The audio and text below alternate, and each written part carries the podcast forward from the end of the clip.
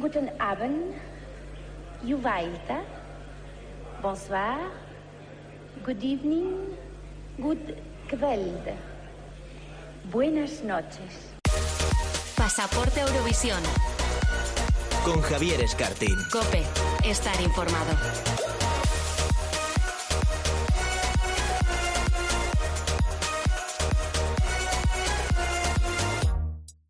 ¿Qué tal? Muy buenas a todos, bienvenidos, bienvenidas a Pasaporte a Eurovisión, el primer programa dedicado al festival en una radio generalista. Bueno, pues ya estamos en Navidad. Este va a ser el último programa de este fatídico 2020, pero no, no vamos a profundizar en todas las cosas malas que han pasado este año, sino que vamos a mirar al 2021 como debe ser, con optimismo. Y si queremos meterle a este programa un buen chute de alegría y buen rollo, hoy no podía faltar en nuestro podcast el último representante de España en Eurovisión. Sí, sí, el de facto, el último que se subió al escenario del festival. Hablamos, como no, de Mickey, que acaba de publicar su segundo álbum llamado Iceberg, y con él vamos a repasar cómo fue su experiencia eurovisiva, si se arrepiente o no, y cuál es el legado que ha dejado en su vida su paso por el festival. Con Mickey vamos a poner el broche de oro a este último programa del año, pero ojo porque también ponemos la vista ya en 2021. Y hoy con Oscar y con César vamos a hablar de Estonia y Francia, dos países que ya han presentado candidaturas completas y ojo que hay favoritos ya ¿eh? para ganar las respectivas preselecciones. También con Dani, ahora mismo vamos a repasar grandes nombres que han protagonizado los opening o los descansos del certamen. Y ojo porque Iván Iñarra va a presentar hoy un bloque temático de canciones y artistas españoles que pudieron ir a Eurovisión y no fueron porque el dedo de televisión española pues así no lo quiso. ¿Sabías que Victoria Abril o nuestro Pepe Domingo Castaño estuvieron a punto de ir a Eurovisión? Prepárate para disfrutar de este menú navideño de altura que hemos cocinado en Pasaporte Eurovisión, porque arrancamos ya.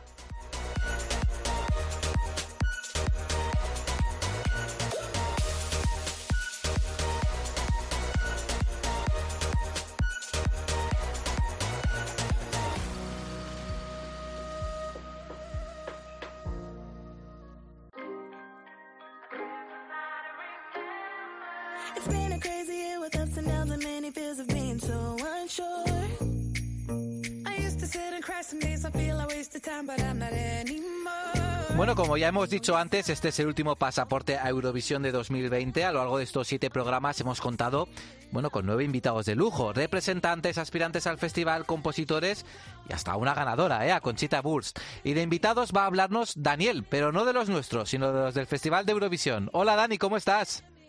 Hola Javi, muy bien. Aquí ya listos para despedir el año. Que he visto en, la, en una fotito por ahí, he visto ya, te he visto con el invitado de hoy y has hecho un pincel. Hombre, Yo, yo, yo voy a aprovechar esto del teletrabajo y yo voy a hacer la sección hoy en chándal, pero porque no me ve nadie. bueno, haces bien tú que puedes, ¿eh? Bueno, hemos- hemos dicho hoy que íbamos a hablar de invitados, pero no de los nuestros, sino de los del Festival de Eurovisión, ¿cierto? Así es, la Navidad es una época de invitados, este año con un poquito más de restricciones, pero sí, vamos a hablar de invitados, porque hemos visto algunos artistas y personalidades en Eurovisión como invitados. Lo más común es que lo hayamos visto o en el número de apertura o en el número del descanso, en el intervalo. Pero esto no siempre ha sido así. Es más, ya comentaré alguno que otro que solamente ha ido a Eurovisión a hacer acto de presencia. ¿Y desde cuándo hemos podido ver en Eurovisión a invitados haciendo, por ejemplo, lo que tú decías, números de intervalo? Pues mira, prácticamente, vamos, prácticamente no, desde el primer programa que se hizo, el primer eh, festival, ya hubo invitados. Ten en cuenta que en Eurovisión se produce ahí un tiempo muerto entre las actuaciones y las votaciones, o, el resultado de las votaciones del jurado antiguamente, que había que rellenar con algo. Entonces se invitaba gente. Bueno, tiene sentido. ¿Y hubo grandes artistas que participaran en los intervalos en los primeros años, como hemos visto en los últimos, por ejemplo? Mira, pues lo cierto es que en los primeros años los protagonistas solían ser bandas y orquestas. Ya podía ser mm, la orquesta que había tocado durante toda la noche las canciones, que tocaba algo especial, o se invitaba a otra orquesta o a otra banda de allí del sitio. Eh, luego ya con los años ya se fue diciendo, pues vamos a traer cantantes, cantantes de ópera otro- u otro tipo de artistas. ¿Porque eran artistas siempre relacionados con la música o no tenía por qué? No, no tenía por qué. Mm, por ejemplo, hubo también espectáculos de danza. Mira, un intervalo muy bonito que está relacionado con la danza es el de 1961, en el que bailaron Tessa Beaumont y Max Bossini, que eran mm, dos grandes bailarines de la época. Y además aquel escenario, que no sé si lo recuerda, que es el de nuestra Conchita Bautista, que Sí. tenía las escalinatas, En daba mucho juego. Por, ahí está, en Cannes. Por lo tanto, quedaba muy bonito. Oye, habrá que verlo, ¿eh? Habrá que verlo en YouTube. Pues sí, pues sí, mira, ya que está, también te recomiendo que busques el del año siguiente, 1962, porque fue, no fue de danza, pero sí fue bastante gracioso porque era un, un sketch de humor. El encargado fue eh, Aquiles Sabata, que es un famosísimo payaso y artista de circo. Y hay una anécdota curiosa, y es que, claro, cuando él salió al escenario, él no iba vestido de payaso, él iba mm, con traje. Cuando sube al escenario, se tropieza en el escalón y se cae. Entonces todo el público se asustó porque no sabían que comenzaba un número cómico y se asustó la gente. Muy curioso también, ¿eh? eso hay que buscar, sobre todo ver la reacción de esa realeza de los años 60, de repente ahí sorprendiéndose de que ese hombre se caía por el suelo.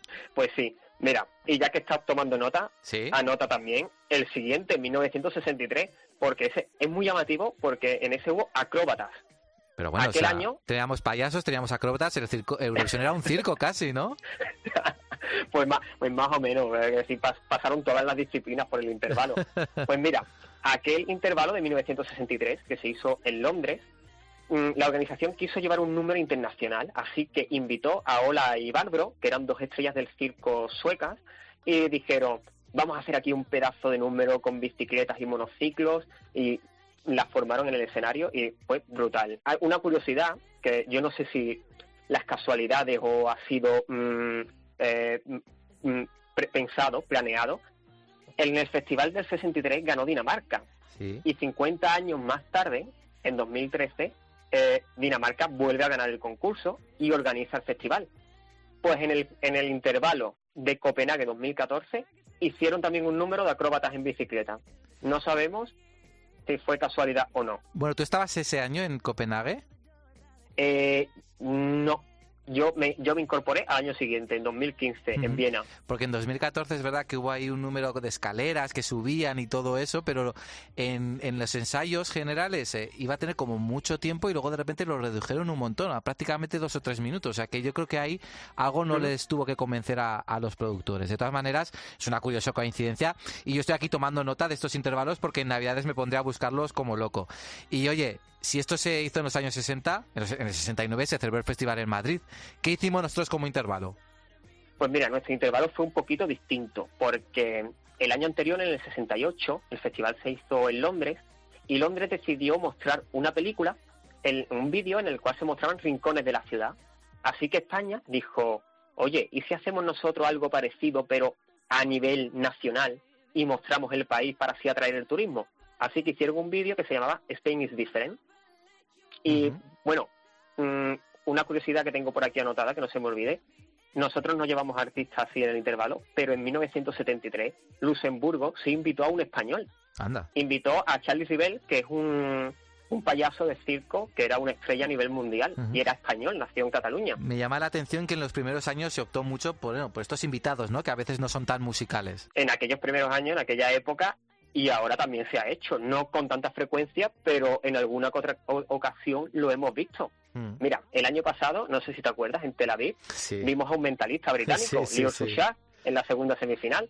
Y una década antes, en, en Moscú 2009, vimos al Circo del Sol haciendo el gran número de apertura. Bueno, lo del mentalista estaba súper preparado, ¿eh? yo creo, pero lo de Rusia es verdad que fue un intervalo impresionante, un opening, perdón, y luego en el intervalo también había piscinas colgantes, bueno, eso fue maravilloso, aunque creo que eso que era otro circo, ¿no? ¿Verdad? Sí, ese- esa fue la compañía Fuerza Bruta, que era una compañía argentina, pero como tú dices, eh, Rusia explotó eh, el mundo del circo en sus intervalos y fue brutal. Bueno, es que yo sigo considerando que ese ha sido el mejor festival de toda la historia, por el escenario, por el opening, por los intervalos, bueno, la verdad es que quien pueda que lo vea porque la verdad es que merece mucho la pena. Pues sí, y por cierto, mira, una curiosidad, ¿sabes que tras aquel festival de 2009 a la UER se le ocurrió hacer un festival de Eurovisión con artistas de circo? Espérate, que hay un, otro Eurovisión yo no me he enterado con artistas de circo, eso, pero ¿cómo, cómo, cómo pasó eso? Bueno, eh, lo hubo. Lo cierto es que se hizo solamente en 2010, 2011 y 2012. Otro día yo te voy a hablar Ah. en más profundidad de, de este circo, pero sí, lo hubo. Bueno, cuajó la idea, ¿eh? ese Eurovisión circense. Bueno, cuéntame, ¿hay algún otro invitado llamativo?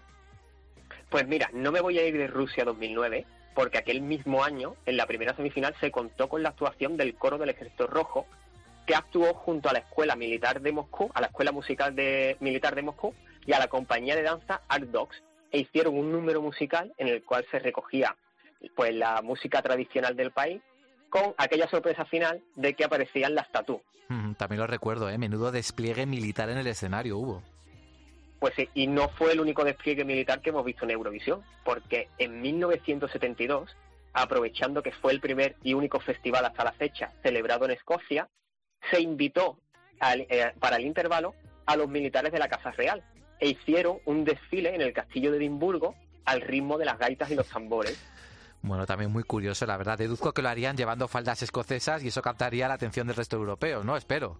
Pues, pues sí, fue, fue además muy llamativo porque llevaban eh, el kit y para mucha gente que nunca había visto un escocés con falda, pues le llamó mucho la atención.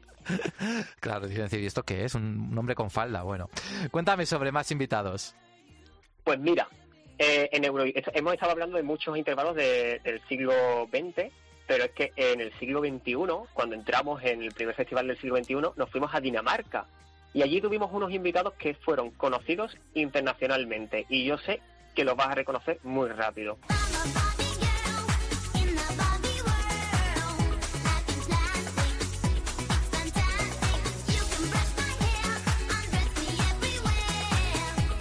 Hombre, esto es Aqua. Vamos, ¿cómo no voy a conocerlo? La famosísima banda danesa del Baby Girl, que, que, Baby Girl, que era un temazo que yo creo que Sí. ha sonado, le ha dado vuelta al mundo. Sí, sí, Pues este tema Sí. Este tema sonó en el intervalo de Copenhague 2001 porque invitaron a esta banda a participar. A mí me gusta mucho esa idea de invitar a artistas nacionales mundialmente conocidos a Eurovisión, la verdad, le da más color. Pues sí, además aquello, yo pienso que aquello de Aqua fue un acierto, eh, porque captó mucho la atención a gente eh, para ver el festival.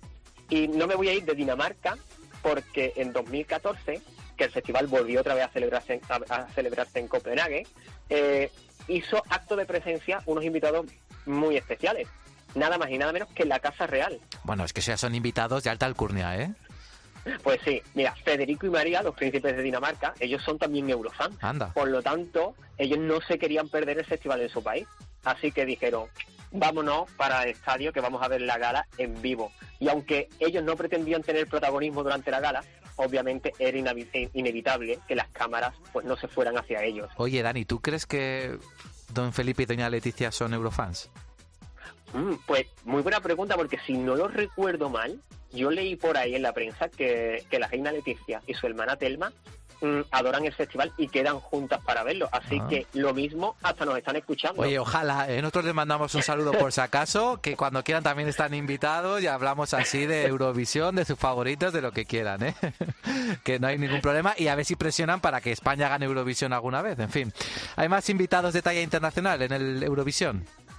Pues mira, nos vamos a ir desde Dinamarca a la vecina Suecia, porque eh, te voy a llevar hasta el Festival de Malmo 2013.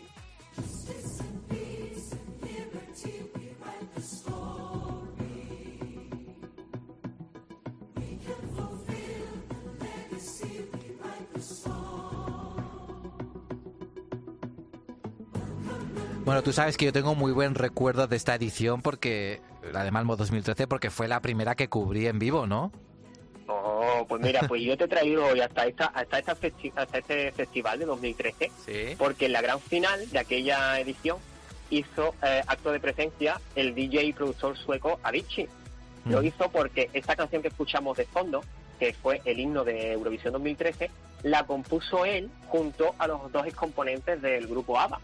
Que en paz descanse Avicii, ¿eh? que nos dejó hace dos años. Pues La sí. verdad es que una terrible pérdida para la música, pero que nos queda, por ejemplo, legado como esta canción, We Write the Story. Año. Ah, va, estabas hablando eh, de 2013, año en el que también hizo acto de presencia un jugador de fútbol, ¿no? Ibrahimovic.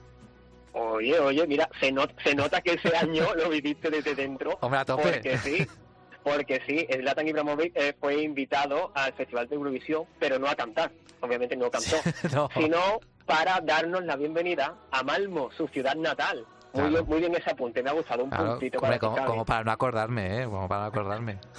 Pues mira, pues mm, yo sé que tú te acuerdas porque fue tu primer festival en vivo. El mío, ya lo he dicho antes, fue el de Viena 2015 y ahora nos vamos a ir hasta esa edición porque también contó con una aparición estelar.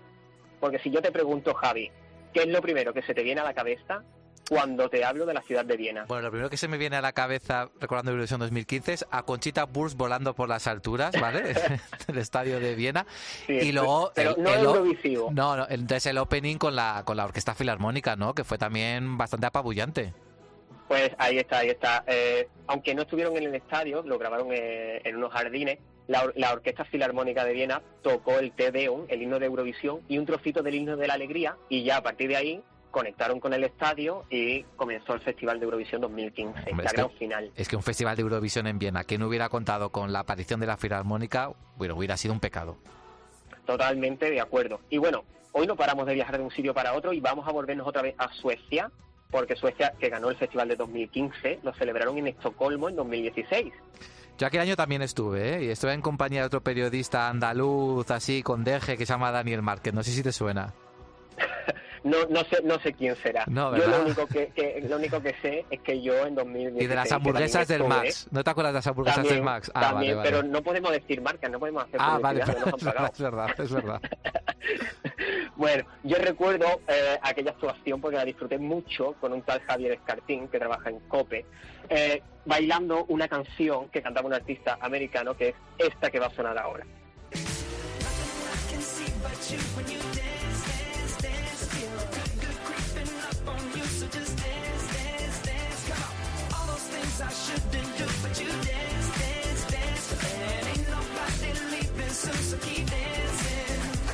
Bueno, yo me acuerdo de este, de este Can't Stop the Feeling, que, ojo, era eh, la primera vez que se escuchaba mundialmente la canción. Entonces, claro, luego fue algo muy bonito ver que este temazo, bueno, pues se hizo internacionalmente conocido, lo pegó muy fuerte. Y nosotros, los eurofans que estuvimos ahí en Estocolmo, vimos cómo nacía, ¿no? Porque fue su primera actuación. Pues sí, y además, claro, todo el mundo estaba pendiente de esa actuación, Justin Timberlake Sí. en Eurovisión presentando un tema nuevo, por lo tanto sirvió mucho para extender el festival más allá del charco. También, también, desde luego. Bueno, pero si hay un artista cuya invitación a Eurovisión ha sido sonada, es la de la penúltima artista de la que yo te voy a hablar hoy. Yo antes hablé de la Casa Real Danesa en Eurovisión, pero es que el año pasado, en Eurovisión 2019, tuvimos a alguien también de la realeza, concretamente a la reina del pop.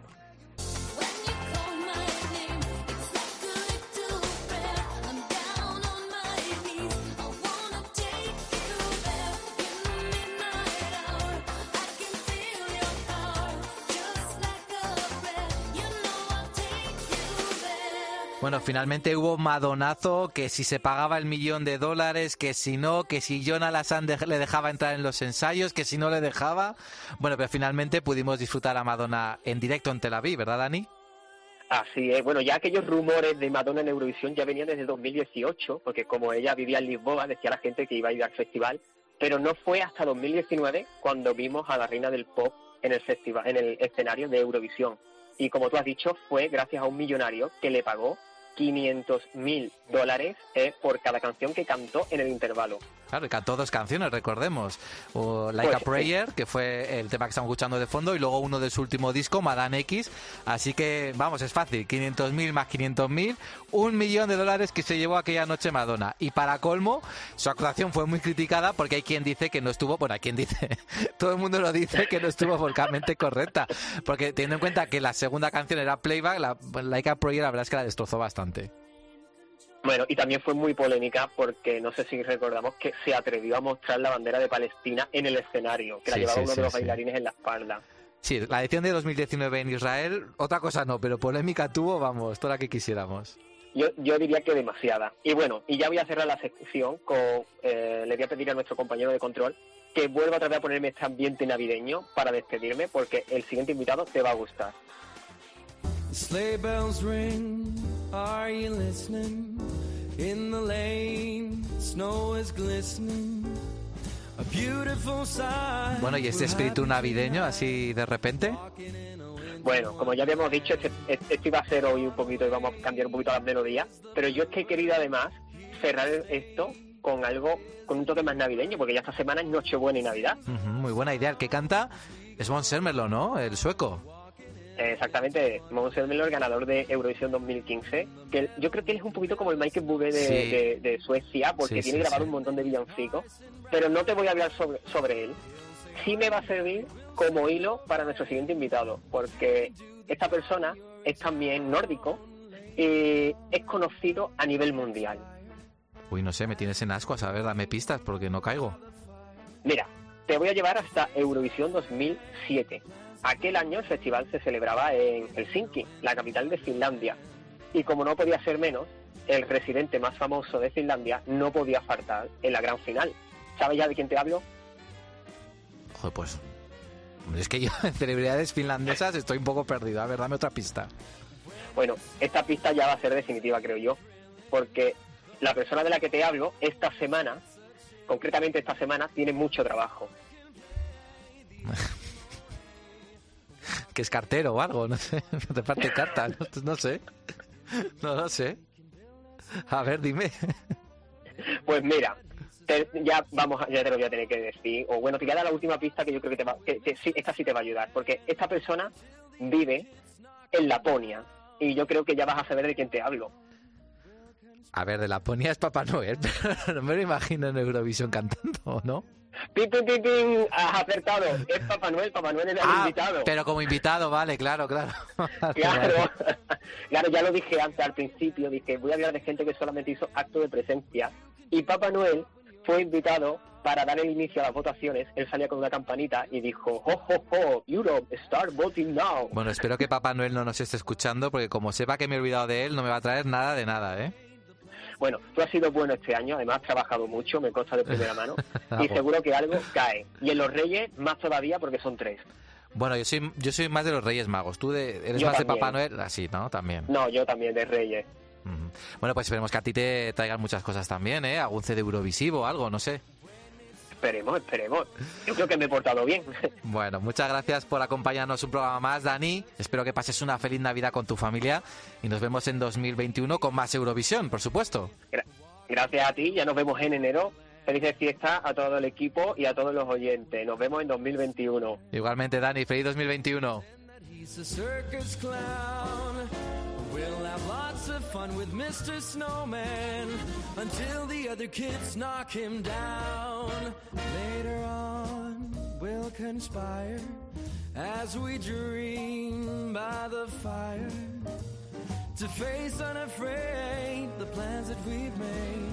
Walking in a winter wonderland, cause we're walking in a winter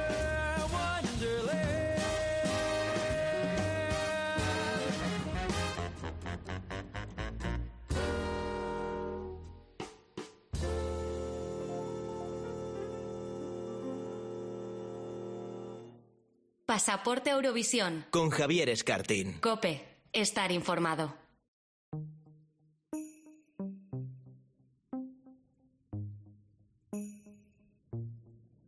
It's a cold December night. The snow is so romantic. Under this blanket, there is room for two.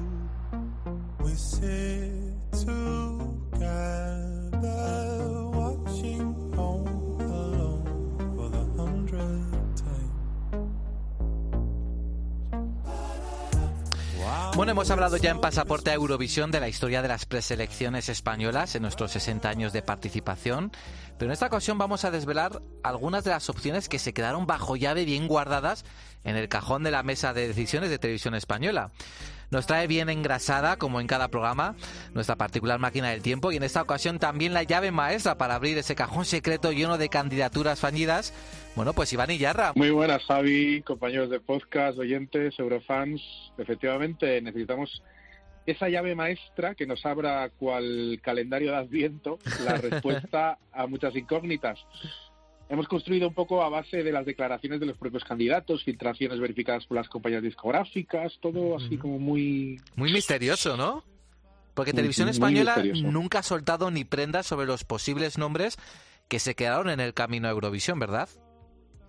Así es, las actas, como digo, ¿de dónde están esas actas? Pues siempre a medio camino, un poco entre la discreción profesional, lógica, y también guardarles el secreto a quienes no querían aparecer públicamente como perdedores. A diferencia, por ejemplo, de los grandes nombres italianos con Sanremo, donde saben que participan, solo habrá un ganador, pero aún así aman la competición.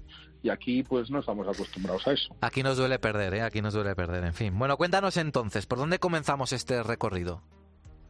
Pues mira, como contamos a nuestra audiencia hace un par de programas, Radio Televisión Española organizaba preselecciones de forma habitual en los años 60 y 70. Y cuando no hacía preselección, pues tenía atado y bien atado a quien elegir, como el caso de Rafael, por ejemplo. Hay que viajar hasta el año 74 para encontrar una preselección interna ya con varios candidatos. La prensa de la época comentó que había una batalla entre melódicos, un poco atraídos por el exitazo de Eres tú el año anterior, y folclóricos, porque la dirección de televisión española veía con muy buenos ojos algo con sabor nacional, producto nacional. Por parte de los melódicos yo me quedo, y tú lo sabes, con Julio. Como noche, como sueño, son los ojos negros de mi amor, Manuela. Como espiga en primavera, como luna llena es mi amor, Manuela. Sus palabras. Bueno, qué sorpresa que me hables de Julio Iglesias porque ya había ido en el 70, además ganando una competida preselección pública y quedó bien el cuarto puesto con Gwendolyn. ¿Y, y- y Julio quiso volver?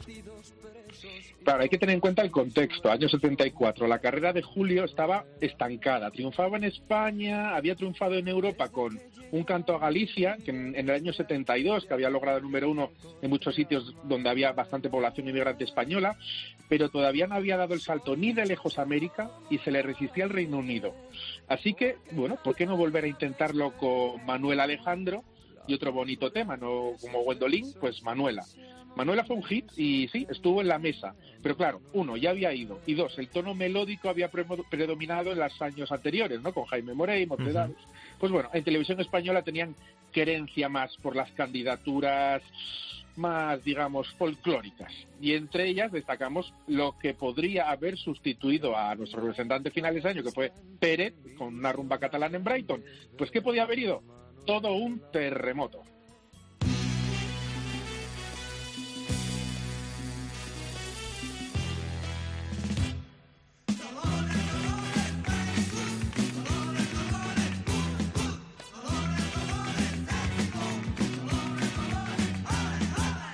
Yo soy gitana mundial y tengo amigos a montones.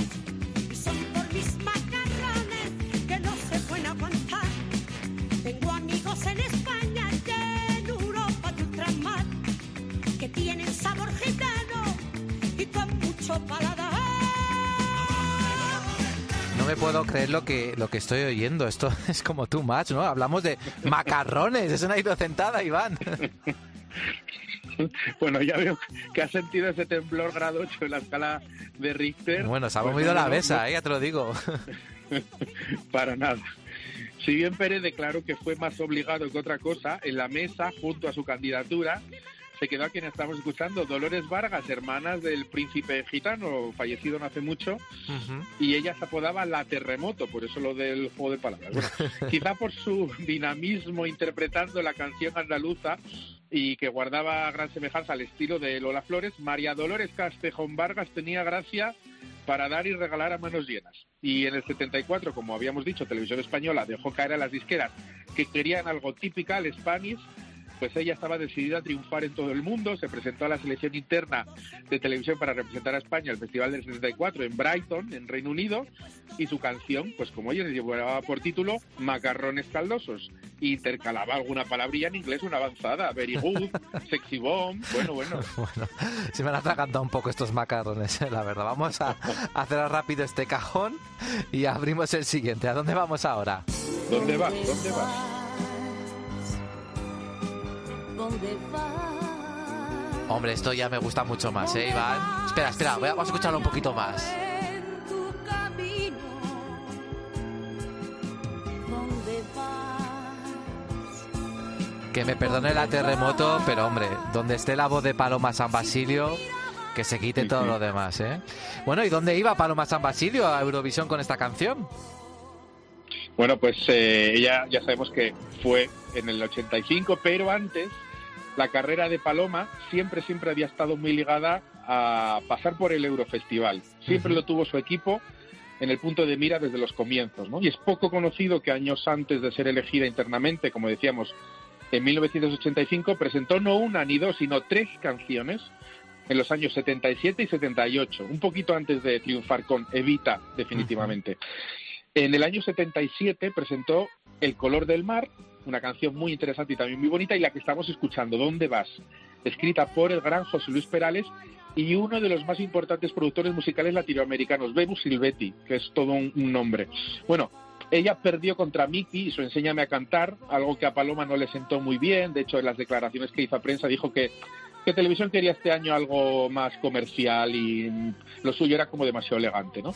No obstante, no le duró mucho el enfado porque en el 78 lo volvió a intentar con otro tema llamado Secretos, que os invito a ver en YouTube porque sale Paloma San Basilio súper sensual haciendo de esto de esquí acuático. Bueno, también era del mismo Bebo Silvetti, pero no pudo ser, no pudo ir en el 78.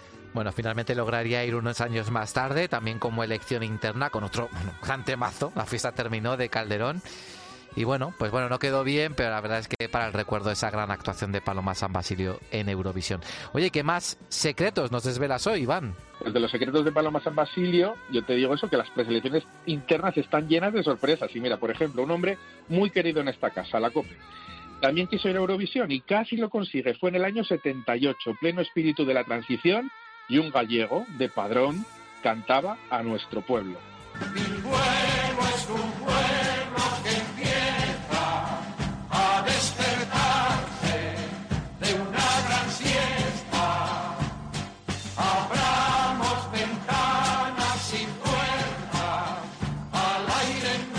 Seguro que al igual que yo, muchos oyentes y seguidores de Tiempo de Juego descubrirán este pasado musical del gran Pepe Domingo Castaño, Iván.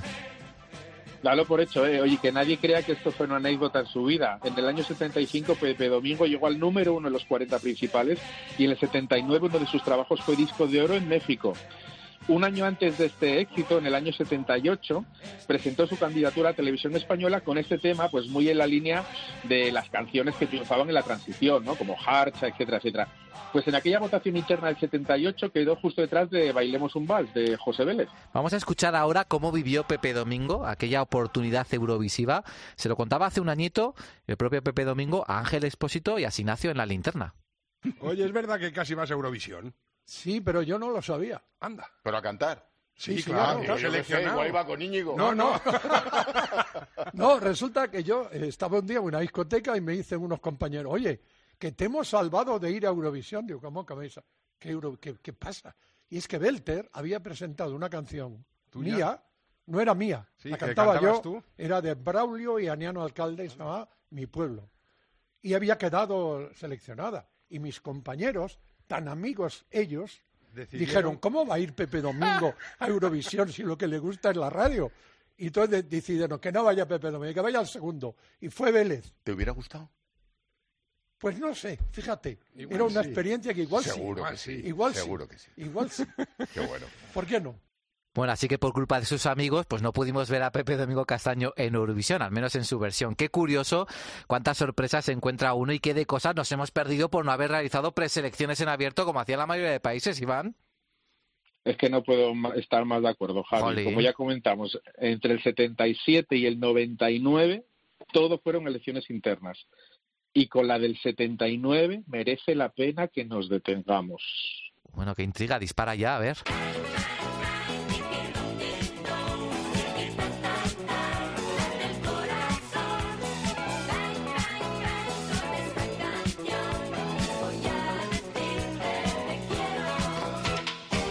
Bam, bam, bam, ¿qué es esto?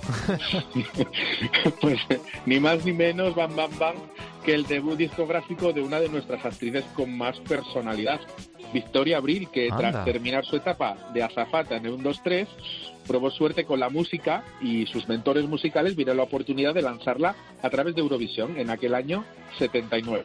Bueno, no sé qué hubiera pasado de haber llegado a pisar el escenario de Jerusalén con este tema, ¿eh? Bueno, bam, bam, bam, pero los israelíes en, el- en aquel momento acababan de firmar los tratados de paz de Camp eso, David, sí, sí. así que estaba la cosa tranquilita. No obstante, esto que te pongo aquí del 79 es un aperitivo, ¿eh? Para bombazo, este otro tema candidato.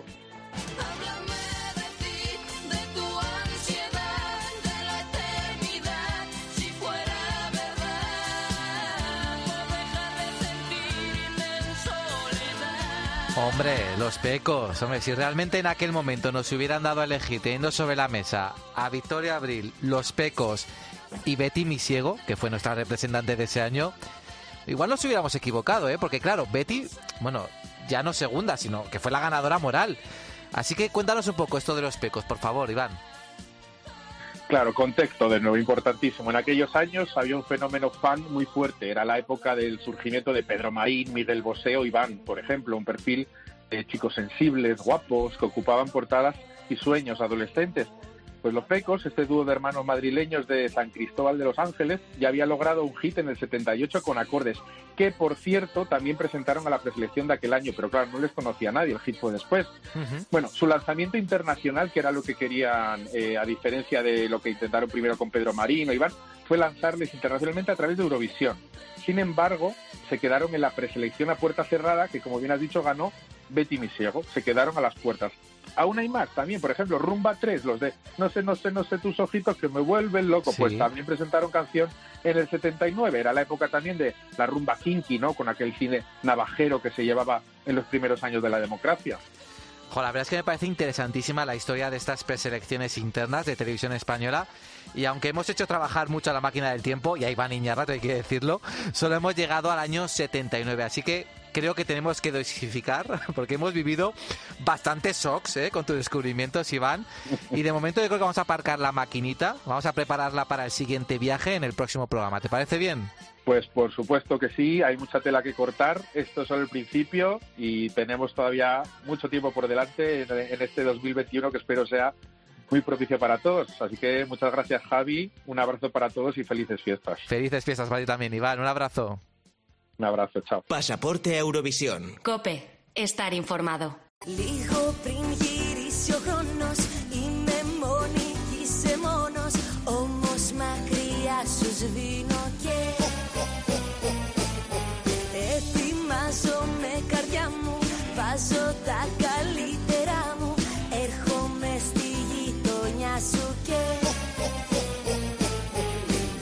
Φωνάζω, και σου φωνάζω Και σου φωνάζω, και σου φωνάζω. Δύο χιλιάδες είκοσις σ' αγαπώ Μωρό μου σου αφιερώνω. Ο Άι Βασίλης κοκοκό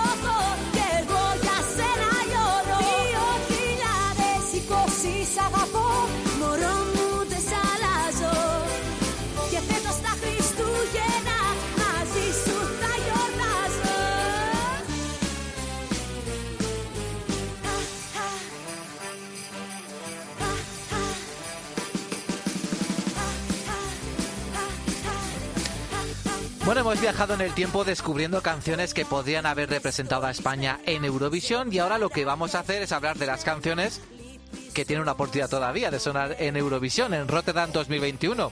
Y para ello cuento, como no, con las dos personas mejor informadas de la actualidad eurovisiva, Óscar Cabaleiro y César Fernández. Hola, Óscar. Hola, muy buenas, Javier, ¿qué tal? Y hola, César, ¿qué tal?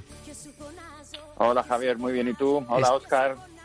Hola, César. ¿qué ¿Estáis ya, ¿Estáis ya imbuidos del espíritu navideño? ¿Sois muy navideños vosotros? Pues yo la verdad que normalmente no era muy navideño, pero después del año que hemos tenido, o sea, he estado escuchando la canción de Mariah Carey y he estado mm, poniendo lucecitas, árboles y quiero eh, cuanto más para Fernández navideña, eh, mejor. ¿Y Óscar es muy navideño o no? Sí, a mí siempre me ha gustado, pero además yo creo que cada vez que con los años me vuelvo más nostálgico todavía, o sea que sí que me gustan, sí. Bueno, la maquinaria de preselecciones ya se ha puesto en marcha, aunque este año contamos con menos, puesto que muchos representantes de 2020 repiten en 2021. Estonia y Francia han sido los más madrugadores, ya han presentado sus candidaturas y bueno, en este podcast vamos a repasar las propuestas más interesantes y con más potencial para lograr la victoria en sus respectivos países. Vamos a viajar primero a Estonia para hablar precisamente de la candidatura que presenta el ganador del Steel Laul del año pasado, que no ha sido elegido a dedo y tiene que volver a ganarse el billete para ir a Eurovisión. Hablamos de Uku Subiste.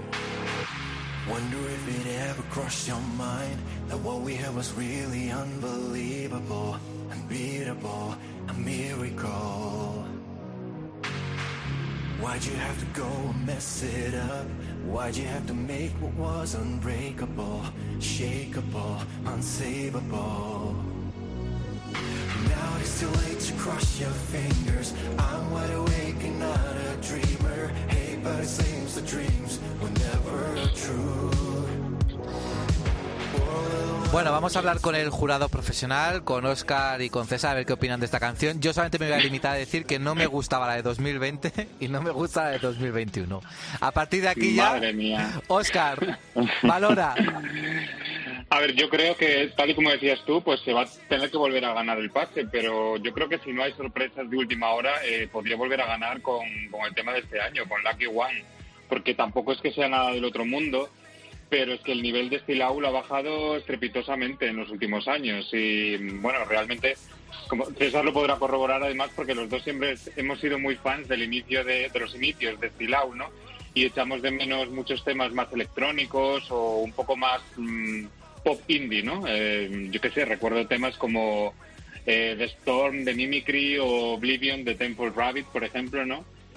Y bueno, no sé, yo creo que mm, Uku pues ha vuelto a confiar en parte de su equipo ganador del año pasado, eh, ya que Sharon Bone y él mismo han escrito esta canción, que la verdad es que mm, yo creo que es un poquito mejor que la canción del año pasado, tiene muy buena producción, pero vamos a ver qué aceptación va a tener si es que realmente gana o no, porque el año pasado su canción What Love Is pues no tuvo mucha mucha aceptación en las en las apuestas ni, ni en general, ¿no? Oscar, ¿tú crees que la preselección de Estonia es un piojo? Yo creo que, a ver, eh, es verdad que Estonia es un país muy pequeño y la verdad es que, como hemos dicho en otras ocasiones, casi todos los cantantes que hay en ese país pues quieren participar para o bien para ganar o para para dar para promocionar sus canciones, sus temas nuevos. Y la verdad es que este Laul, antes Eurolaul, eh, es un, una- un festival muy conocido en todo el país. Y bueno, yo creo que depende del año, pues a veces hay mejores o peores temas. Es un piojo este año. Eh, ¿Y César se ha rendido a los ojos azules de Uku Subiste o le gusta o no? No, la verdad que estoy bastante de acuerdo con los dos. Al igual que tú, Javier, no me gustaba la canción del 2020 y esta, aunque me parece un poquito mejor, también me parece bastante malilla. Me gustan un poco los sintetizadores, pero la verdad que, que es muy, muy floja. Y como decía Oscar, que los dos éramos súper fans de lo que fue un poco el inicio del, del Steel desde luego ha habido un cambio de productores de esta final y llevan unos años que el único tipo de inter- intérpretes que se presentan suelen ser eh, solistas masculinos con este tipo de canción que en inglés es middle of the road, que es como no va a ninguna parte y es por donde por donde están tirando. Eh, visto los números que tuvo con el televoto este año, que arrasó, pero vamos, mm, de largo, tiene toda la pinta que va a volver a ganar en el 2021, a no ser que de repente alguien llegue con una puesta de escena brutal en, en el Stilaul, pero un poco decepcionado también con las canciones de Estonia.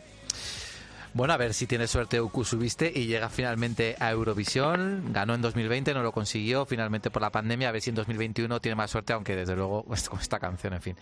Bueno, vamos a ver la siguiente. Un, también un, un representante de Estonia en Eurovisión, que ya ha estado en un par de ocasiones, si no me equivoco, y lo vuelve a intentar, esta vez con otra canción que se llama We Could Have Been Beautiful. Se llama Koitome. Do you remember our favorite song? Still, when I hear it, I see it all.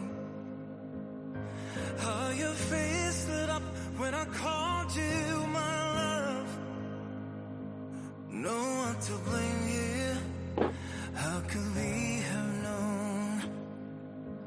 It was only for a moment, young, wild, and hopeless. Never even thought it would go that far. We were smart enough to find enough to let it go. But it's too late. Already moved on and you're with somebody new. You know it all too well that it's too late. Bueno, sobre esta candidatura solo diré que la sombra de Verona es muy alargada. Y ya está. Oscar. Bueno, pues como bien decías, eh, Coy Tom es un viejo conocido para todos los eurofans. Am, es uno de los artistas más conocidos, además, en su país, porque representó a Estonia dos veces en Eurovisión, en el año 98 con Meryl Upset y en 2007 con Verona, que tantos fans y tiene, que además es una canción, pues eso, muy aclamada, pero que no llegó a la final Sí. en 2017.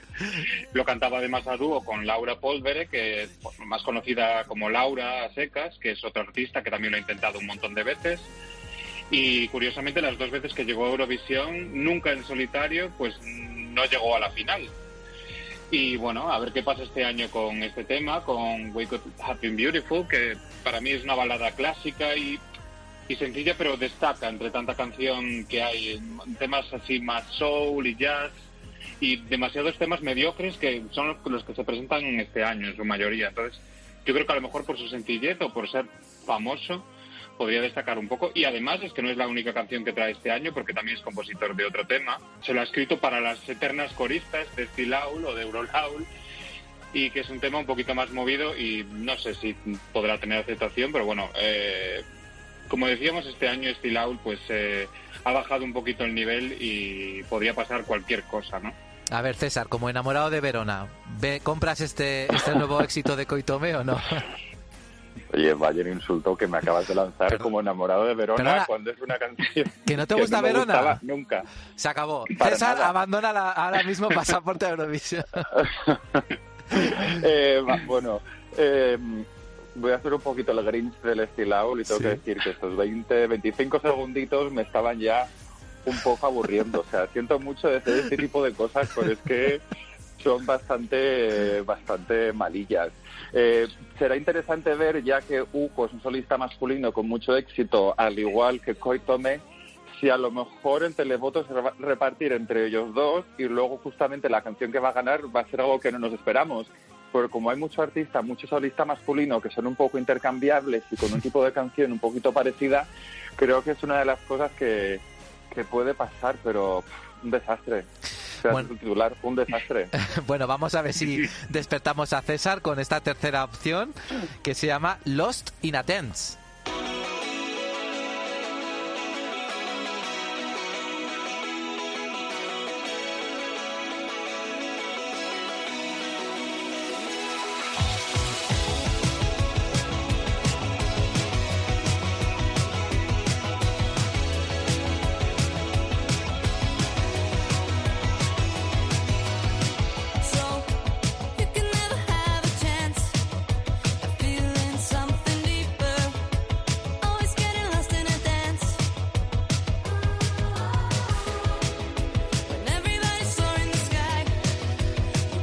César, ¿por qué has, eh, perdón, Oscar, ¿por qué has elegido hablar de este Lost in a Dance?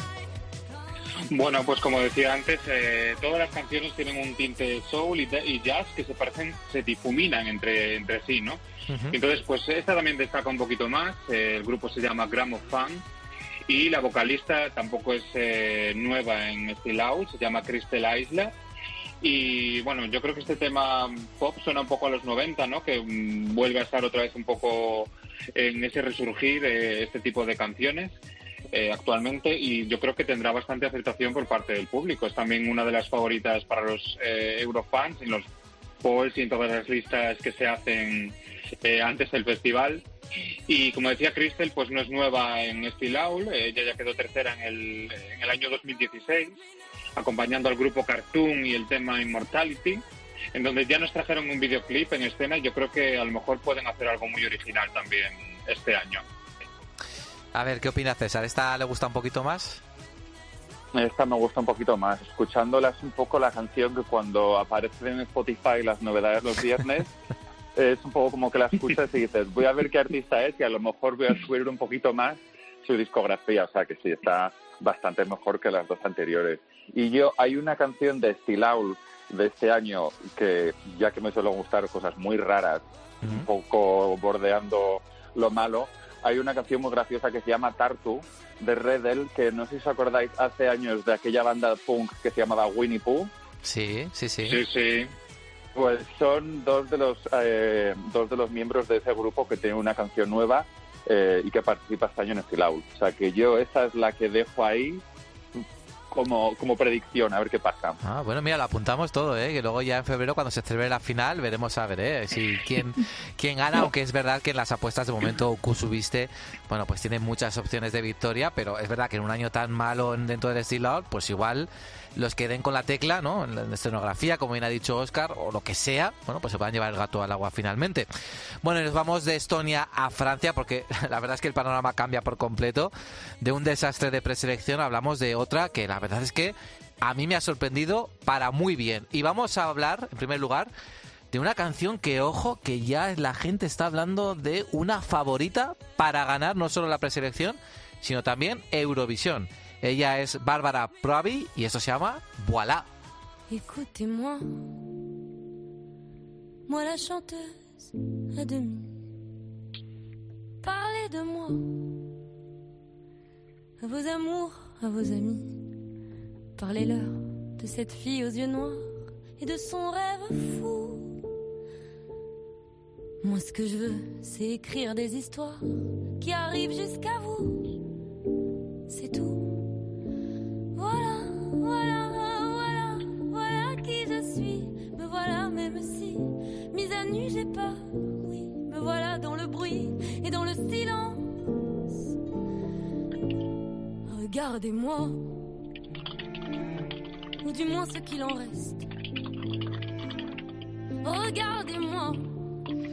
Bueno, conociendo, bueno, yo- me ha sorprendido que a César no le gustaba Veronato, que decirlo, no me lo esperaba para nada, pero yo conociendo a Oscar, que lo conozco muy, muy, muy bien, yo sé que este voilà a él le gusta.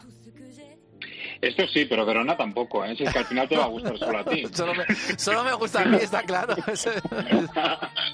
Pero esto sí, ¿no? Este voilà Pues, sí te gusta. Sí, totalmente, totalmente. Aquí me uno en la corriente Eurofan, que, que ya esta canción tiene todos los puntos ganados para por el público de los fans, al menos los de en Europa en general, no sé qué pensarán los franceses, y veremos si el público francés eh, opina lo mismo. Eh, lo la verdad es que cuando ya un artista suena porque tiene un pedigrí eurovisivo, entre comillas, anterior, pues la gente se interesa mucho más por eso. Y es que Bárbara no es desconocida para los seguidores del festival, porque ella compuso eh, los temas Bim Bam Toi y J'imagine, que quedaron en quinto y primer puesto en los dos últimos festivales de Eurovisión Junior. Y bueno, ¿qué decir de Bárbara? Pues es una artista muy joven, tiene 27 años, eh, de París, y ella es una gran defensora de los derechos de la mujer en Francia y además, de hecho, ha escrito varias canciones de estilo rap desde una visión más feminista, ¿no? Que no es lo- a lo que estamos acostumbrados.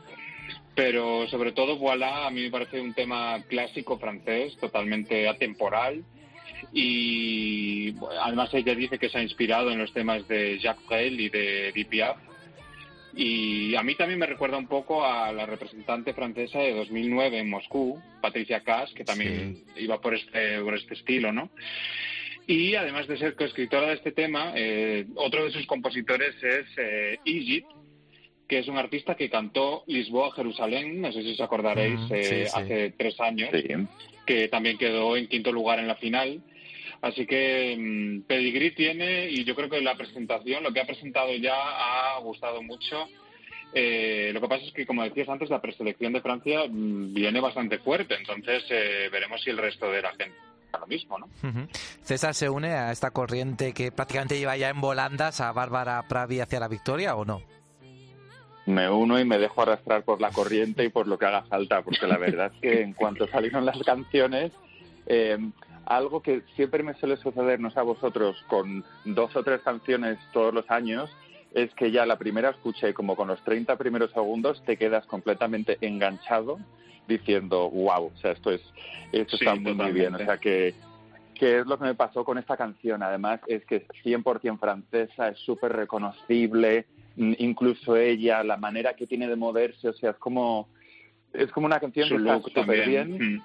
Efectivamente, o sea, ojalá mm, Francia la elija y yo hacía mucho tiempo, creo a lo mejor que es la primera vez, que a mediados o a principios de diciembre ya tenemos como una canción tan tan favorita eh, lanzada para el festival del año que viene.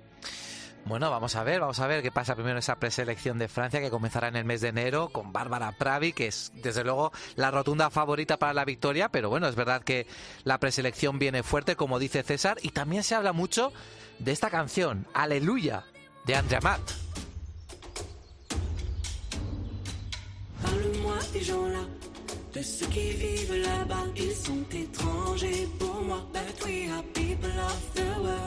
Que sont les chants dans ta voix? Quelle est la danse dans tes pas? Nous sommes étrangers pour toi. But we are people of the world. Apprends-moi tes jours, apprends-moi l'histoire, apprends-moi tes rires, prends-moi la main. Donne-moi tes mots et prends les miens. Donne-moi tes mots et prends les miens. Apprends-moi tes gestes, apprends-moi tes gloires, apprends-moi tes nuits, prends-moi la main. Donne-moi tes mots et prends les miens. Donne-moi tes mots. ¿Qué nos puedes decir, Oscar, de Andrea Matt y este tema, Aleluya? Pues te digo que tiene un título igual que otra canción ganadora de Eurovisión. Eso es lo Sí, primero es que voy a decir.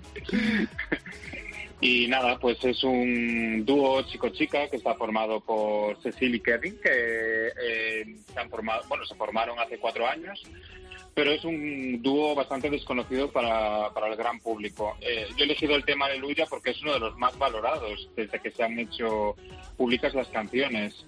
Eh, y bueno, pues eh, a pesar del, o sea, aparte del título, pues también decir que es una una oda a la unión de culturas y de personas que son, según ellos dicen, valores que les caracterizan y que también caracterizan al propio Festival de Eurovisión. Y como estamos escuchando, pues se trata de un tema con un sonido muy multicultural y un ritmo pegadizo. Y veremos a ver qué tal lo hacen en directo, ¿no? ¿Qué opina César?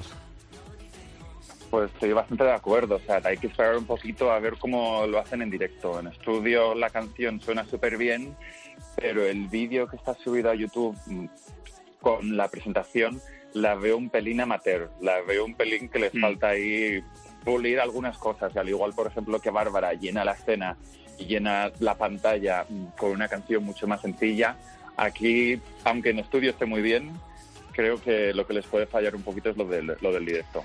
Sí, porque ahora recordemos que Francia ha descubierto el playback, con esto le vale para ganar festivales de Eurovisión Junior, pues han dicho, pues bueno, ya las canciones también las, pre- las presentamos en playback y a lo mejor así llegamos Que nos también van a a... demandar, gracias. Es verdad, sí, sí.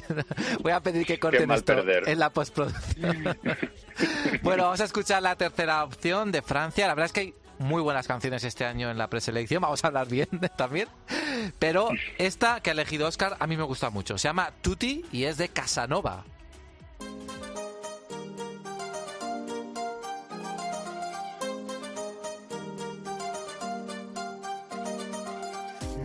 Collé à l'écran, on ne voit plus ce qu'il y a de grand.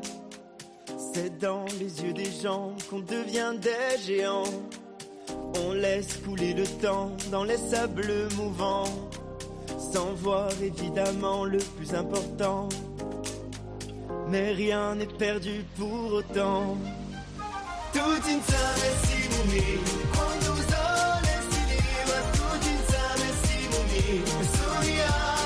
A ver, ¿por qué Oscar quiere que hablemos de Casanova en este podcast? Sí, porque además lo he elegido yo. He visto que no, no, en las listas previas y charts y polls y todo esto no está muy arriba, pero yo creo que la veo como muy, la veo como un himno muy alegre y muy festivo, ¿no? Eh, Una canción así que podría ser éxito ¿Sabes, sabes, de a, verano. ¿sabes de a quién me recuerda a mí? Un poquito. A Álvaro Soler. Justo. Sí. exacto. Es que he leído la mente. Sí, sí, sí, me recuerda mucho ese estilo, no esa frescura que tú dices. Sí, una canción muy fresquita, que diría yo, ¿no? Sí, exacto. Pues, eh, pues Joan Casanova es un chico de 27 años que fue finalista en The Voice en 2018 y mm, es de Córcega, que además no ha habido muchos cantantes corsos en Eurovisión. Pues eh, recuerdo, por ejemplo, a Patrick Fiori en el año 93, que es un gran artista muy conocido en su país, o Natalie Santamaría en el 95, y también a Mauri Basili, del que hemos hablado eh, otras veces, que este sí que no es de Córcega, pero interpretó un tema íntegramente en corso en el año Ujú. 2011. Sonyu. Y mm, pues nada, yo es que esta canción la veo así como muy... A él le veo como un artista eh, a despuntar, la verdad. Entonces, por eso yo creo que esta canción sí que, mm, sí que podría quedar muy arriba. ¿Qué opina César? Pues mira, hemos pasado de Aleluya, que era una canción ganadora, a Casanova, que es el título de otra canción que no quedó tan tan bien. Eh, Hay varias, enlazando además, varias. Casanova. O sea, Claro, ¿tú, o sea, tú crees que va a correr la misma suerte que Gisela, por ejemplo? Hombre, va a tener el mismo carrerón que ha tenido Gisela. Es la verdad que la canción está muy bien, queda muy bien en cámara, en cámara se le ve que tiene desparpajo, que tiene gracia, pero es que me sigo quedando con Bárbara. Siento, estoy tan, tan entregada a la canción que el resto se me están quedando un poco, un poco atrás. Bueno, pues este jurado que hemos formado ahora mismo ha proclamado ganador a Uku Subiste en Estonia por descarte, o por- porque no hay nada más. Y en Francia, de momento, al Bárbara Praviguala, aunque recordemos que falta ver todo en escenario, en directo, a ver que, cómo quedan todas las candidaturas. Pero bueno, la verdad es que Francia viene pisando fuerte este año. Yo creo que se querían quitar un poco, el, bueno, un poco la mala suerte que tuvieron en, en 2019 con, con Roy. Eh, en 2020 que les vapuleamos todos por la canción que habían presentado, más sueca imposible. Y bueno, yo creo que ahora, pues fíjate, Bárbara Pravi probablemente será el antónimo, lo contrario a lo que iban a presentar el año pasado en Eurovisión. Y hablando de Francia, vamos a hablar un poquito de actualidad eurovisiva, porque ya sabemos que precisamente Francia, el país vecino, va a ser eh, el país anfitrión del Eurovisión Junior del año que viene, ¿verdad, César? Justo, es decir, han confirmado que quieren organizar el festival de 2021. Lo que no sabemos todavía cómo será el formato, si será parecido a lo que ha organizado este año Polonia o algo entre medio, que es lo que vayamos a ver eh, el año que viene en Rotterdam. La última vez que Francia organizó algo fue en 1978 y ahora ya sí que queda Televisión Española como la última cadena que, que tiene esta especie de sequía tan, tan, tan larga eh, en organizar algo. Aunque también os voy a hacer una cosa, yo sigo todavía un poco traumatizado eh, con el mal sonido y la mala imagen de la, de la actuación de Soleá. O sea que no pasa nada si a lo mejor nos esperamos algún que otro año más hasta que se arregle todo. Aquí va a caer otra demanda, ya lo estoy viendo venir, en fin. Y Noruega también, ¿no? También tiene una preselección ya convocada, aunque todavía no tenemos a, a los cantantes. Mm, Efectivamente, y ríete tú de Misión Eurovisión o de la preselección del 2011 que eran tan tan complicadas. Confirmada decir, la demanda. prese- Eh, sí, Noruega van a eh, va a tener una preselección con un total de 26 canciones. Que si ya decíamos que Estonia era una barbaridad, también 26 de un país pequeño como Noruega, pues, pues pena. Muy bien, pues de estas 26, 6 van a ser finalistas directamente. Y si todavía no os habéis perdido, de las otras 20 se van a dividir en 5 semifinales. En cada semifinal saldrá un ganador y en la final habrá un total de 12, o sea, los 6 finalistas más los 5 ganadores de las semis y la otra va a ser cualquier canción que no se haya clasificado. O sea, que va a ser eh, el moto de la esperanza es lo último que se pierde porque allí hasta el último minuto cualquier canción se, se puede clasificar.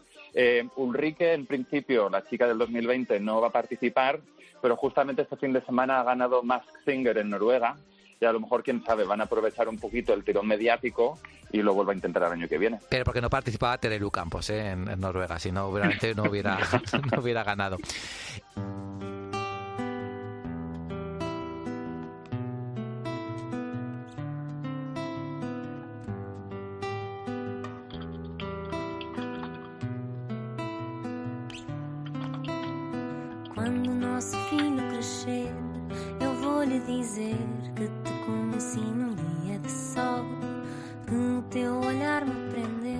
Canción también sé que le gusta a Oscar Ridares seguro. ¿Sí o no, Sí, Oscar? también es de mi estilo, ¿no? Claro. es Carolina Deslandes. Esta canción se llama A Vida Toda. Y creo, eh, César, que Carolina Deslandes es, por lo menos de momento, sabemos, autora de una de las canciones que van a participar en el Festival de Cansao. Efectivamente, Carolina Deslandes es además una de las artistas eh, más populares de Portugal. Una de sus canciones fue la canción más escuchada en el 2018 en Spotify y la verdad que sus discos, sus videoclips siempre acumulan millones de, de reproducciones. Han elegido un total de 20 autores. Ella es la que tiene, desde luego, eh, más tirón mediático y al igual que siempre, pues Portugal tiene una selección de entre artistas medio consagrados, gente nueva y diferentes estilos como nos tiene acostumbrados desde que mm, hizo como esta nueva fórmula del Festival de Cansao del 2017. No sabemos todavía si Elisa, la, la cantante del 2020, va a interpretar algún tema, o sea, algún eh, compositor la va a elegir a ella. Y yo lo que os quería preguntar un poco a vosotros dos Eh, es, ¿Qué os parece este nuevo rumbo que ha tirado Portugal de decir, mira, vamos a preparar lo que nos apetezca y nos da un poco igual como quedemos? A ver, Oscar, por la proximidad territorial. Buf, yo soy súper fan, a mí es que me encanta. Festival de Canção me gustaba antes cuando era más folclórico y más tradicional y me gusta mucho más ahora que se ha convertido en este, en este, en el nuevo estilao. En el nuevo.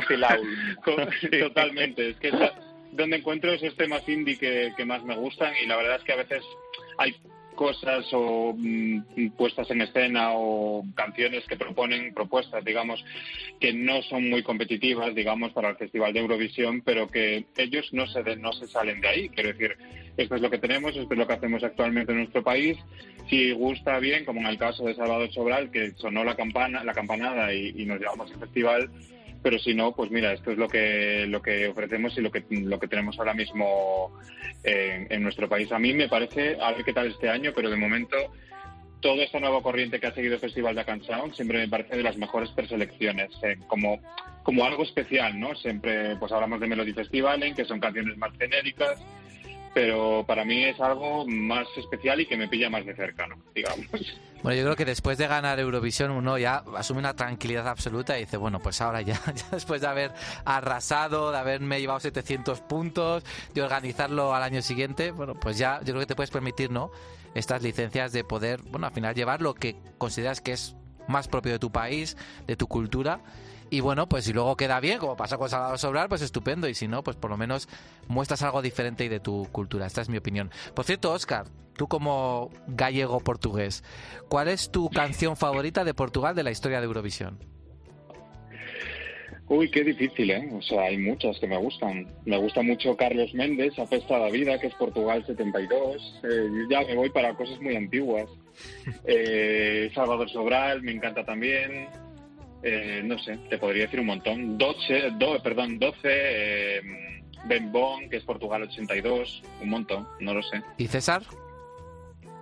Aparte de las que ha nombrado Oscar, os tengo que decir que 1986, Dora, Now Seixas Mal para mí, la Madonna portuguesa, como la llamaban por aquel entonces, me parece una canción muy, muy guay. Bueno, a ver qué tal le va a Portugal en Rotterdam 2021. Y bueno, tenemos ya seguro 41 países que van a participar en la próxima edición, pero quién sabe, igual en la siguiente, en la de 2022, tenemos algún país nuevo en el festival.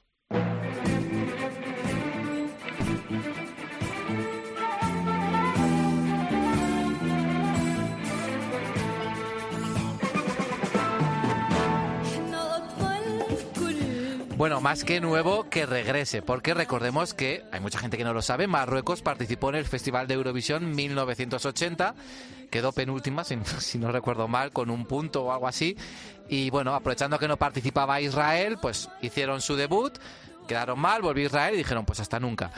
Y bueno, de momento ya no han regresado al festival, pero es verdad que las últimas noticias eh, de ese, bueno, de ese reconocimiento de Marruecos por parte de, de- de- perdón, de Israel por parte de Marruecos, de bueno, un acercamiento, ¿no? De posturas, eh, siempre tutelado por Estados Unidos, por Donald Trump, bueno, pues quizá pueda permitir la posibilidad de que Marruecos pueda volver al Festival de Eurovisión. Ya recordemos que hay muchos países árabes que no participan en el festival porque precisamente está Israel compitiendo. ¿Verdad, Oscar? Por ejemplo, en 2005 Líbano iba a participar y finalmente, con cantante y artista elegidos, finalmente eh, no fue al festival porque tenían obligatoriamente que emitir la actuación de Israel, que es un país al que no reconocen. Pues en 2005 eh, Líbano intentó participar con la artista Line Lahoud, que luego se convirtió en una gran estrella, pero aun a pesar de haber tenido eh, presentado la canción, pues al final eh, decidieron no participar. ¿Tú crees, eh, César, que, que esta maniobra de Trump hará que Marruecos vuelva al Festival de Eurovisión? Hombre, pues imagínate, si, si están empezando a normalizar relaciones, eh, pues quién sabe. La verdad que sería bastante gracioso pensar que Donald Trump ha tenido algo de influencia en los países que van a participar o no en el Festival de Eurovisión. Oye, sería ya- solo sería por- una cosa para estudiar. Ya solo por el regreso de Marruecos, igual habrá valido cuatro años de Donald Trump ¿eh? en la Casa Blanca, no lo sé. Yo empieza a sopesar la idea, no lo sé. Bueno, César... Ahora que se ha ido, a lo- ya no podemos reír. Sí, exacto. Y lo Bueno. bien que nos vendrían unos puntos de unos vecinos. Ahí está, ahí está, ahí está. Sí, sí, hay que pensar todo estratégicamente. Bueno, César, Oscar, muchas gracias por este repaso de Estonia, Francia y de la actualidad eurovisiva. Feliz 2021 para los dos y nada, nos vemos el año que viene aquí en Pasaporte Eurovisión.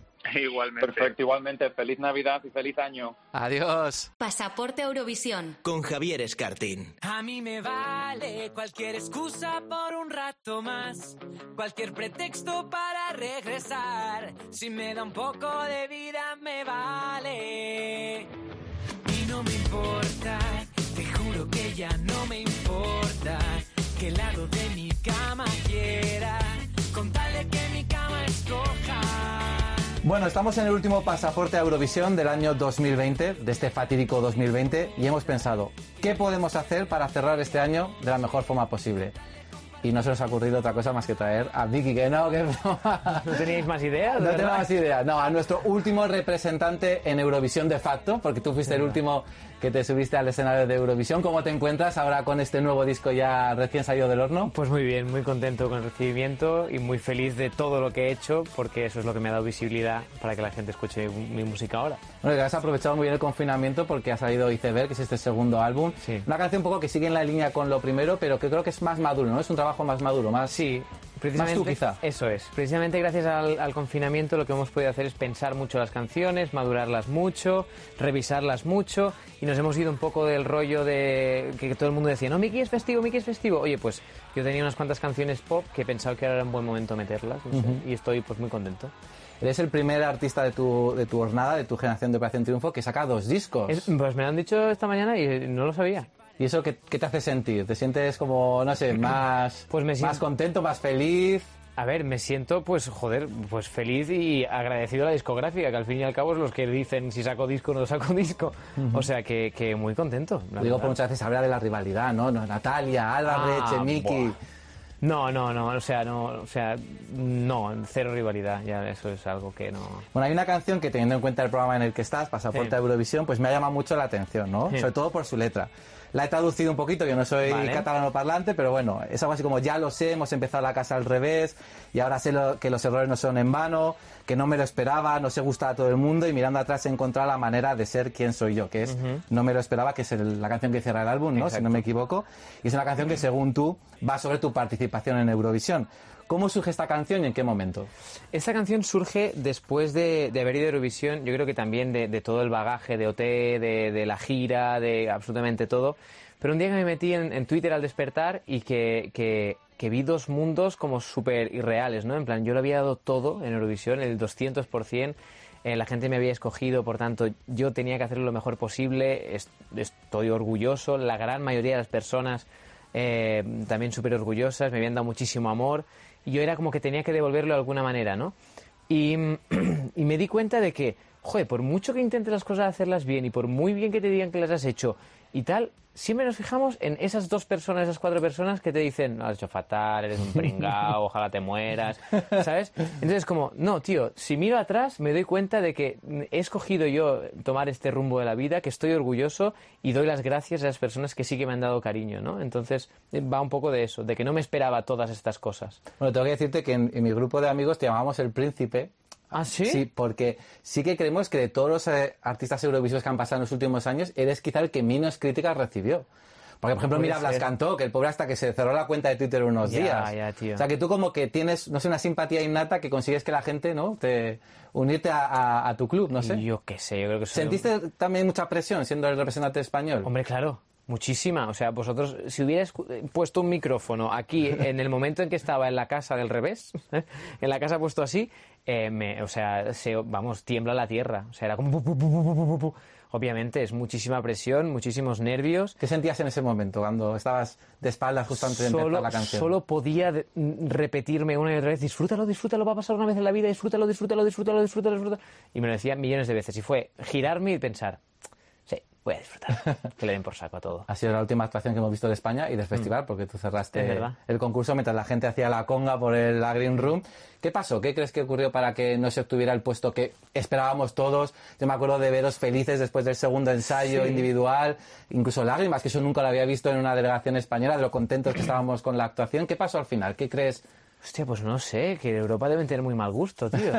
Yo qué sé, te lo juro, porque... Porque, esta vez le habíamos dado fiesta, ¿no? Que era lo que Hostia, yo creo que, además, querían. o- además la, la gente por el por el, las green room y todas estas cosas de allí y tal, el, ¿cómo se llama? El polisportivo aquel que nos tenían, todo el mundo le sabía la venda. O sea, todo el mundo nos cantaba la venda, todo el mundo tal, en redes era como que pum, en las encuestas para arriba, esto, lo otro. A lo mejor no sé, no pusimos bien el número de teléfono. a lo mejor no lo hicimos tan bien, a lo mejor no lo hicimos tan bien, o los demás lo hicieron mejor. Es que no sé, no sé. Bueno, tengo que decir que entre la prensa, la verdad es que cuando sonaba la venda eso se venía abajo. O sea, que es verdad que es un poco inexplicable. Pero bueno, yo creo que te ha ido muy bien, ya lo hemos Sí, visto. y todo el mundo de- se va a acordar de la venda festival. y de, y de este año. Tú no te arrepientes, ¿no?, de haber ido al concurso. ¿Qué va?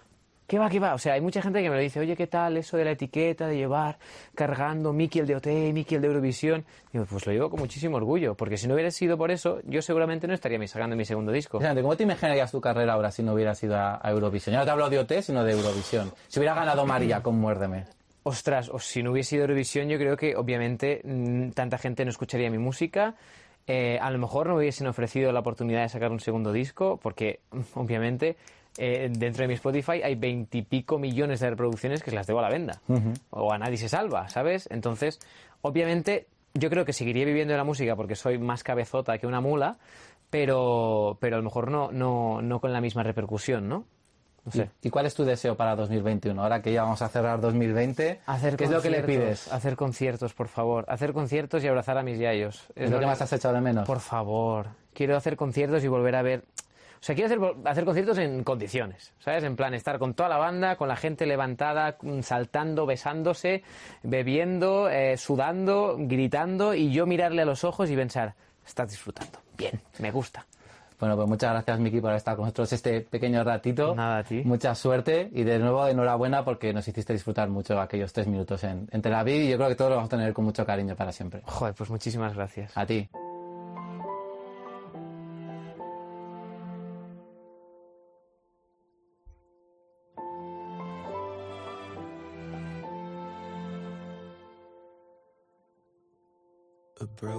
Heart is all that's left. I'm still fixing all the cracks. Lost a couple of pieces when I carried it, carried it, carried it home. Bueno, pues hasta aquí este último programa de 2020 de Pasaporte a Eurovisión, un último podcast que cierra un año, bueno, pues que la verdad ha sido muy difícil y lo sigue siendo, el peor año de nuestras vidas probablemente. Y al margen de que nos haya celebrado Eurovisión, que no deja de ser una anécdota dentro del huracán de dolor e incertidumbre que hemos vivido, este 2020 ha dejado a muchas familias rotas y ha dejado también pues mucho silencio, mucho vacío. Desde Pasaporte a Eurovisión queremos mandar un fuerte abrazo a todas las personas para las que esta Navidad va a ser una Navidad muy triste. No nos olvidamos de aquellos que por culpa de esta maldita pandemia nos han dejado. Y ahora queda la esperanza de que en 2021 sea mejor, que la vida vuelva a ser normal y que la música siga sonando, porque ningún virus podrá detener la fuerza arrolladora de la música. Como decía Arthur Schopenhauer, en la música todos los sentimientos vuelven a su estado puro y el mundo no es sino música hecha realidad. Feliz 2021.